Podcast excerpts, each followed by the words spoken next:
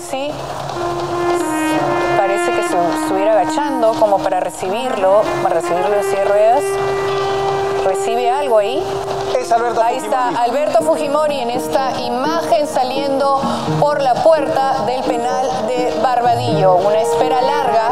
Finalmente sale, se abraza con su hija Keiko, se abraza con su hijo Kenji. Ayer miércoles, los ojos de todo Perú estuvieron puestos en la puerta del penal de Barbadillo, donde el expresidente Alberto Fujimori cumplía una condena de cárcel y desde donde debía salir en libertad. El suspenso se alargó durante todo el día, un cierre momentáneo y fiel a una historia que comenzó en 2017, cuando el entonces mandatario Pedro Pablo Kuczynski lo indultó. Lo que siguió fue una cronología marcada por protestas y apelaciones que significaron que en enero de 2019 Fujimori regresara a la cárcel después de que la Corte Suprema declarara inaplicable su indulto.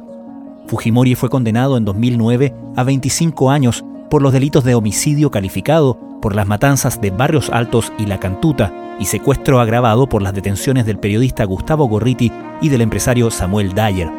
El fallo acusó a Fujimori de dirigir una guerra de baja intensidad con crímenes sistemáticos en el marco de su guerra contra el terrorismo, estableciendo que el mandatario que ejerció el poder sin contrapesos tras su autogolpe de 1992 fue autor mediato de los crímenes. Tras su regreso a la cárcel en 2019, los abogados de Fujimori comenzaron a insistir hasta tener éxito en marzo del año pasado, cuando el Tribunal Constitucional, la máxima instancia judicial del país, decidió restituir el indulto. Lo que siguió fue un pronunciamiento de la Corte Interamericana de Derechos Humanos que pidió al Estado peruano no ejecutar ese fallo por tratarse de delitos de lesa humanidad. Esta semana, finalmente, tras la insistencia de la defensa del ex gobernante, el TC ordenó su liberación inmediata. Aunque tiene varios otros procesos pendientes y aunque lo sucedido en los últimos años ha demostrado que nada es definitivo en esta historia, lo de ayer fue un hito. Alberto Fujimori, una figura elogiada por su derrota al terrorismo y condenada por sus violaciones a los derechos humanos, sale en libertad en un país sacudido por una crisis política que se ha extendido por años y que solo un año atrás fue testigo de otro autogolpe que terminó con el golpista tras las rejas el expresidente Pedro Castillo. Y es una carencia de liderazgo y varios analistas políticos, pero han escrito temas que son bien interesantes y tienen que ver con esto. Las democracias se destruyen cuando hay un dictador fuerte que destruye la, la democracia, pero también se destruye cuando no hay nadie al mando. ¿Cuánto pesa y qué significa Alberto Fujimori en el Perú de hoy? Hoy conversamos con el periodista y analista político Augusto Álvarez Rodríguez. Desde la redacción de La Tercera, esto es Crónica Estéreo. Cada historia tiene un sonido. Soy Francisco Aravena. Es jueves 7 de diciembre. Augusto, ayúdanos a entender esta mm, teleserie de indultos, recursos, apelaciones que nos han llevado al punto de hoy. Pues el punto de hoy tiene que ver con la, carcelería de Alberto Fujimori, el expresidente Fujimori, es una en la cual él recibe un indulto del expresidente Pedro Pablo Kuczynski en el año 2017. Y entonces ahí lo que se genera es una tensión política bastante inusual en que la primera persona que se opone al indulto es su hija, Keiko Fujimori, diciendo que el proceso no era el proceso correcto para producir un indulto a su padre parte o gran parte era que la salida de Alberto de su padre le malograba su campaña electoral. Y entonces se cae el ambiente político porque además el presidente Kuczynski en ese momento le dio el indulto pensando también que ayudaba a una persona con problemas de salud mayor, pero además que con eso generaba una empatía con el Parlamento, con la, hmm. mayoría que tenía que como. Eso se cayó. Y entonces al poco tiempo lo que ocurrió es que apareció la, la Corte Interamericana que dijo no procede ese indulto porque en temas de este, delitos de lesa humanidad no se puede indultar a Alberto Fujimori, volvió a, a prisión y a Pedro Pablo Kuczynski, su gobierno, al ver el respaldo del partido de la hija de Alberto Fujimori, perdió el gobierno y cayó en arresto domiciliario y ahí quedó el tema. Muchos años después, estamos en el año 2023, también en Navidad, porque en el Perú las cosas parece que el, mes de, diciembre es como el mes del, carnaval. Entonces todos se, animan a, a, mover las cosas, pues presentaron un pedido al Tribunal Constitucional para que interprete este indulto y lo que el Tribunal Constitucional acaba de decir el día de ayer es que el indulto dado el año 2017 procede. Y entonces ahora lo que hay es una enorme em, controversia en que es quién manda a quién. Si es que manda más el Tribunal Constitucional del Perú, que es la máxima instancia de justicia en el Perú, o manda la Corte Interamericana de Derechos Humanos, que es una justicia supranacional. Y ahí está. Entonces el debate es este, si se debe acatar a la Corte Interamericana o a la, al Tribunal Constitucional. El Tribunal Constitucional, además, con esto a cabo, le da en su sentencia lo que dice es y el jefe del sistema de los penales en el Perú tiene la responsabilidad personal de abrir la puerta para que salga Alberto Fujimori. De lo contrario, este, le va a caer una sanción. Ahí estamos. Hmm. Contarles que el Tribunal eh, Constitucional ha dispuesto que se libere al expresidente Alberto Fujimori y precisamente el Instituto Nacional Penitenciario se encuentra a la espera de esta resolución. Pero ¿qué ocurre? Existe un pequeño impasse porque el área encargada de tramitar y recibir las órdenes solamente funciona hasta el mediodía. Mientras tanto, una fuente gubernamental me ha dicho que la presidenta Dina Boluarte se ha reunido con su ministro de Justicia y la posición es que el gobierno peruano va a acatar el fallo del Tribunal Constitucional. Estamos grabando esto el día miércoles. Puede ser que desde que grabemos esta conversación hasta que el capítulo sea liberado, Fujimori efectivamente salga, porque hay muchos, muchas proyecciones que se hacen que dicen que podría ser excarcelado en cualquier momento. Pero haciendo esa, esa salvedad, Augusto, ¿en qué contexto político y qué efectos podría tener la salida de Alberto Fujimori en libertad? Es una pregunta que se hacen muchos y mi impresión es que efecto político no tendría ninguno muy, muy este, relevante. Hay quienes creen que la salida de Alberto Fujimori podría producir marchas, protesta y lo que sea. Yo tiendo a creer que Fujimori ya comenzó a ser una figura del pasado y que para las jóvenes Alberto Fujimori es, es una figura que ya no conocen a la hija, pero no al padre, entonces creo que no, que lo que es es un tema que está en el ambiente político y el problema es que muchos dicen, y creo que en esto tienen razón, o sea, por lo menos mi posición personal cuál es, es que Alberto Fujimori debe salir. Tiene 85 años y su estado de, de salud no necesita mucho chequeo médico, lo ves y dices, esa persona está mal. Ya cumplió además dos tercios de la, de la, pena en cárcel y parece que hay razones humanitarias para que salga y que la condena política, moral, ya cumplió su, su, su cometido. El problema es que tiene que salir con una, un marco jurídico bien armado y la sentencia que emite el Tribunal Constitucional es muy ruda, muy tosca, va en la línea de decir bueno, a ver quién manda acá, pues si somos un país sometido a una corte extranjera o no, mm. y, no ha, y no ha construido un caso. Lo otro sería que la actual presidenta Dina Boluarte diera un indulto. Pero claro, es una presidenta con 8% de, de aprobación, entonces tiene problemas este, de fortaleza política y debe acordarse que Pedro Pablo Kuczynski perdió la presidencia de la República en el año 2017 cuando le dio el indulto a Alberto Fujimori, entonces yo no me quiero correr el riesgo. De 85 años, el exmandatario padece un cáncer lingual, fibrilación auricular e hipertensión, entre otras afecciones. El Tribunal Constitucional justificó su decisión alegando la salud resquebrajada de Fujimori. Asimismo, recordó que el exmandatario ya ha cumplido aproximadamente las dos terceras partes de su condena, lo que lo hace beneficiario del indulto.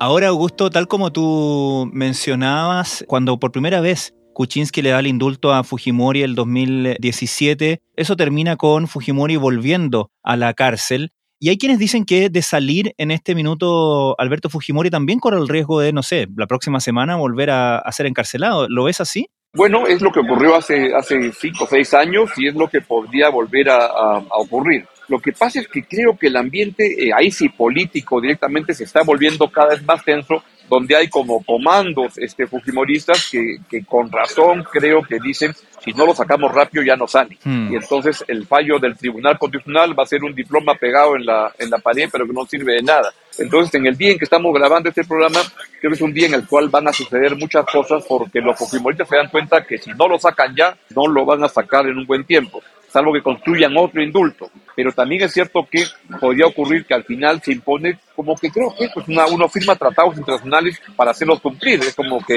el, Perú dijera, mira, yo cumplo los, los, los tratados de, de, la Corte de la Haya si me convienen o si no, no bueno, así no, no, hmm. no, no, funcionan las cosas, ¿no? Gracias, Patricia. Efectivamente, hasta ahora la lideresa de Fuerza Popular, Keiko Fujimori, declara a la prensa. Recibido esta última resolución con, con mucha esperanza, pero hemos escuchado eh, las últimas declaraciones del jefe del INPE que señala que ha habido una pequeña traba administrativa que ha impedido que este fallo se ejecute hoy. Mencionabas que en el momento del indulto original, Keiko Fujimori le resultaba incómoda esa realidad. ¿Qué pasa ahora con Keiko Fujimori, tanto como líder política como en relación a la figura de su padre?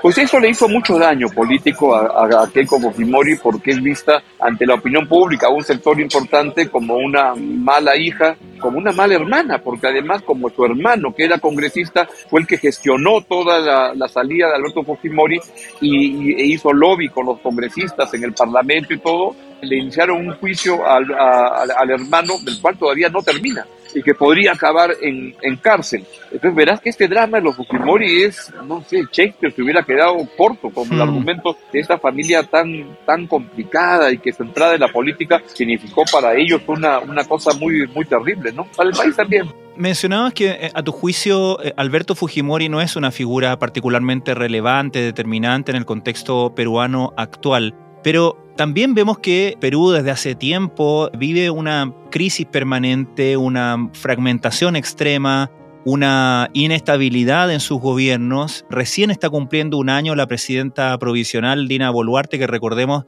asume después de eh, la destitución de, Pedro Castillo. ¿Cómo ha cambiado en ese sentido la, la lógica de liderazgos políticos en Perú desde los tiempos justamente de Fujimori. ¿Quién fue o quiénes fueron los líderes que siguieron en ese sentido como líderes que marcaron o que fijaron coordinadas respecto de las adherencias políticas en el Perú? La respuesta es bien sencilla, nadie. Y es lo que está ocurriendo hoy día en el, en el Perú porque la presidenta Boluarte tiene una aprobación que está en 10%. El Congreso tiene una aprobación de 5%. Entonces, gobierno y oposición están muy bajos. Y la mayoría, el 80% de la gente quisiera un adelanto electoral este año, cuanto antes. Y entonces lo que sucede es que cuando le preguntas a la gente, ya muy bien, quieren adelanto electoral. ¿Por quién votaría si la elección fuera mañana? El político que saca más votación saca 4%. Hmm. Entonces la gente quiere un adelanto, pero no tiene por quién votar. Y es una carencia de liderazgo. Y varios analistas políticos pero peruanos han escrito temas que son bien interesantes y tienen que ver con esto. Las democracias se destruyen cuando hay un dictador fuerte que destruye la, la democracia. Pero también se destruye cuando no hay nadie al mando. Hmm. Cuando se va desmembrando esto y la gente dice, bueno, ¿y quién manda esta chingada?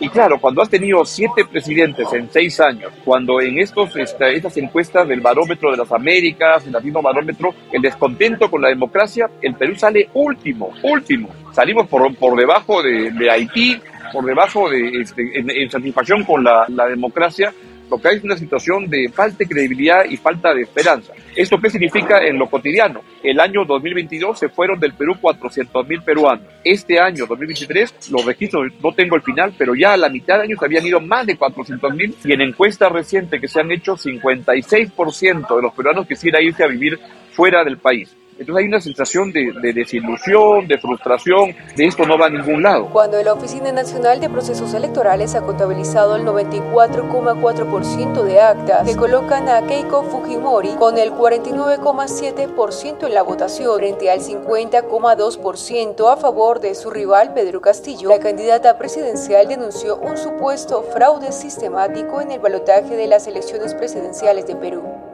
Retomando el tema de Keiko Fujimori, solo han pasado dos años, un poquito más, desde que en la segunda vuelta presidencial Pedro Castillo derrotó a Keiko Fujimori. ¿Ese liderazgo de Fujimori que la llevó a la segunda vuelta presidencial se ha desvanecido en ese sentido? Sí, se ha desvanecido, pero ten en cuenta que Keiko Fujimori, por las razones que te estoy mencionando, Francisco, pues lo que hay es que siendo, habiéndose, habiéndose debilitado mucho, tú entras a la segunda vuelta con 12% de votación, entras a la segunda vuelta. Porque hay una polarización y una fragmentación tan grande. Pedro Castillo pasó a la segunda vuelta con 16%. Hmm. Keiko Fujimori pasó a la segunda vuelta con 12%. Entonces, es una pelea de dinero. Los peruanos han elegido a un político extranjero para sacar a su nación del caos económico. Alberto Fujimori, hijo de inmigrantes japoneses, llegó al poder ayer con un fuerte respaldo de los pobres peruanos. Las principales reacciones, por supuesto, vienen por parte de los familiares de las víctimas de los crímenes de la Cantuta y Barrios Altos. Esta semana, peritos forenses de la Fiscalía de Perú retomaron la búsqueda de cinco universitarios asesinados por órdenes del expresidente Alberto Fujimori. Es precisamente en este lugar, en este patio que ustedes están observando, que los cuerpos quedaron tendidos. Fueron 15 personas que perdieron la vida y otras 8 pues, resultaron heridas. Eh, ellos ya han anunciado que se va a realizar un plantón frente al Palacio de Justicia y se estima que este va a ser el primero de muchos. ¿Qué es lo que tiene que hacer ahora el Estado peruano ante esta posición expresada por el presidente de la Corte en el sentido de requerir al Estado peruano no ejecutar el fallo que ordena liberar a Alberto Fujimori?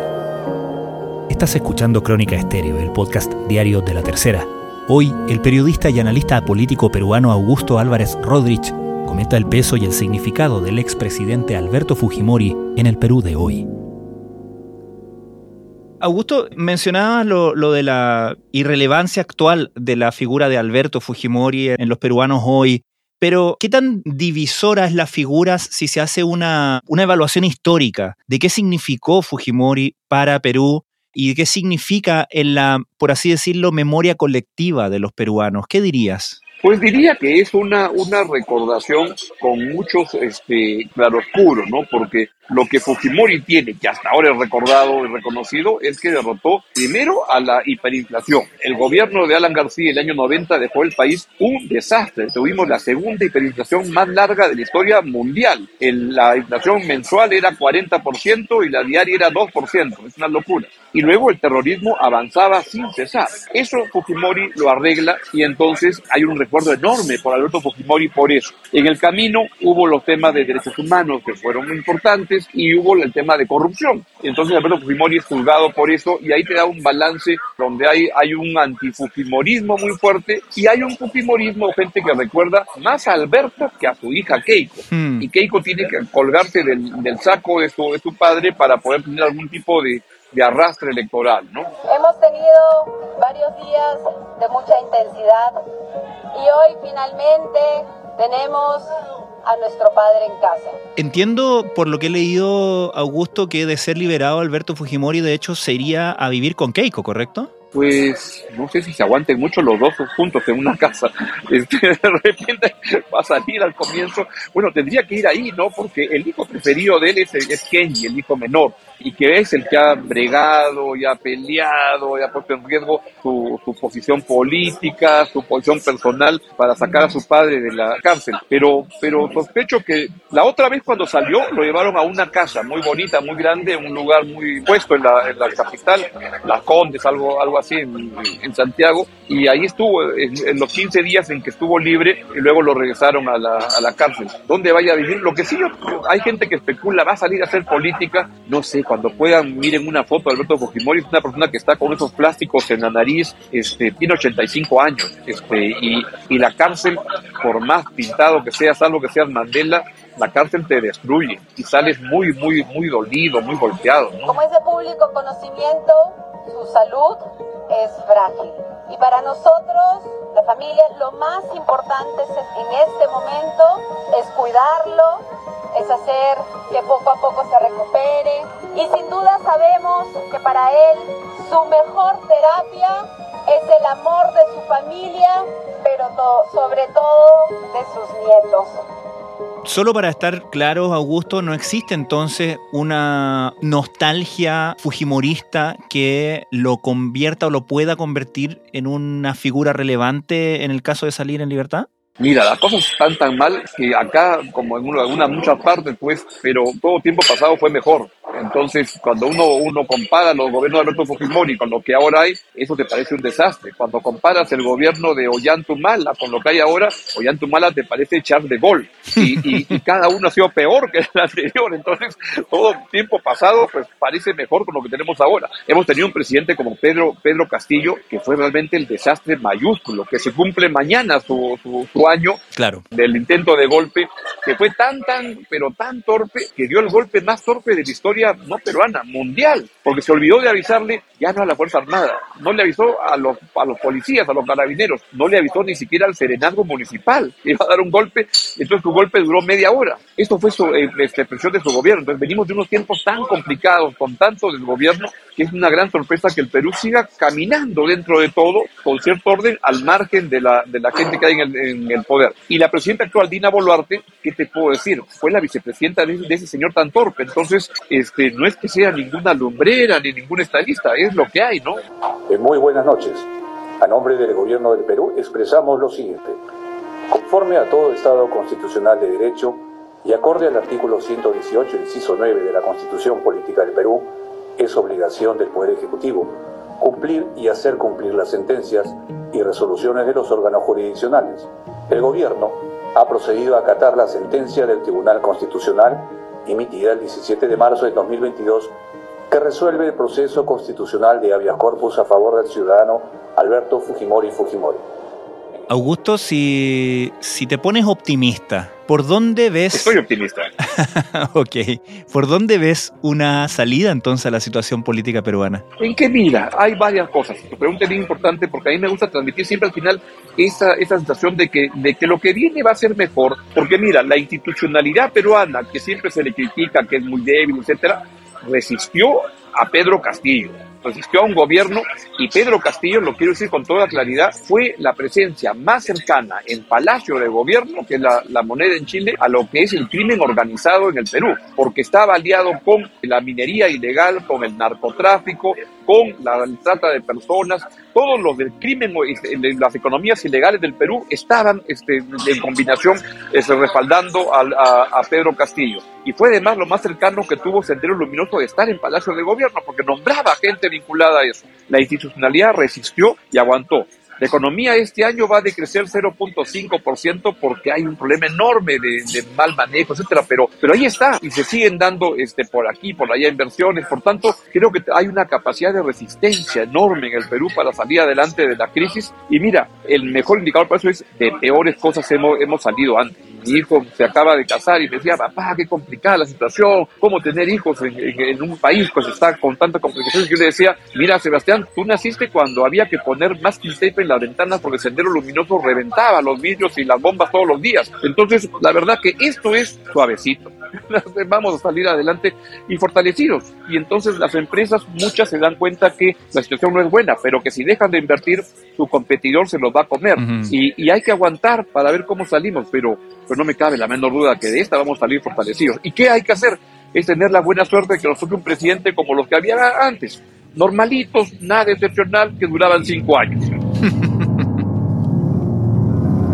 Augusto Álvarez Rodríguez, como siempre, muchísimas gracias por conversar con nosotros. A ti, Francisco, siempre es un gusto conversar contigo.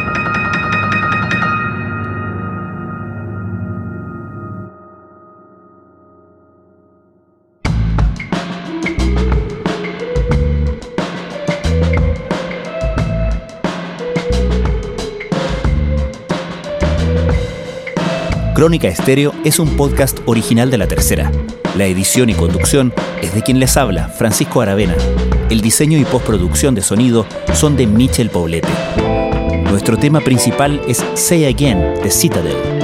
Escucha todos nuestros episodios en Spotify o en tu plataforma favorita de podcast y en latercera.com. Nos encontramos el lunes en una nueva entrega de Crónica Estéreo. Cada historia tiene un sonido el podcast diario de la tercera.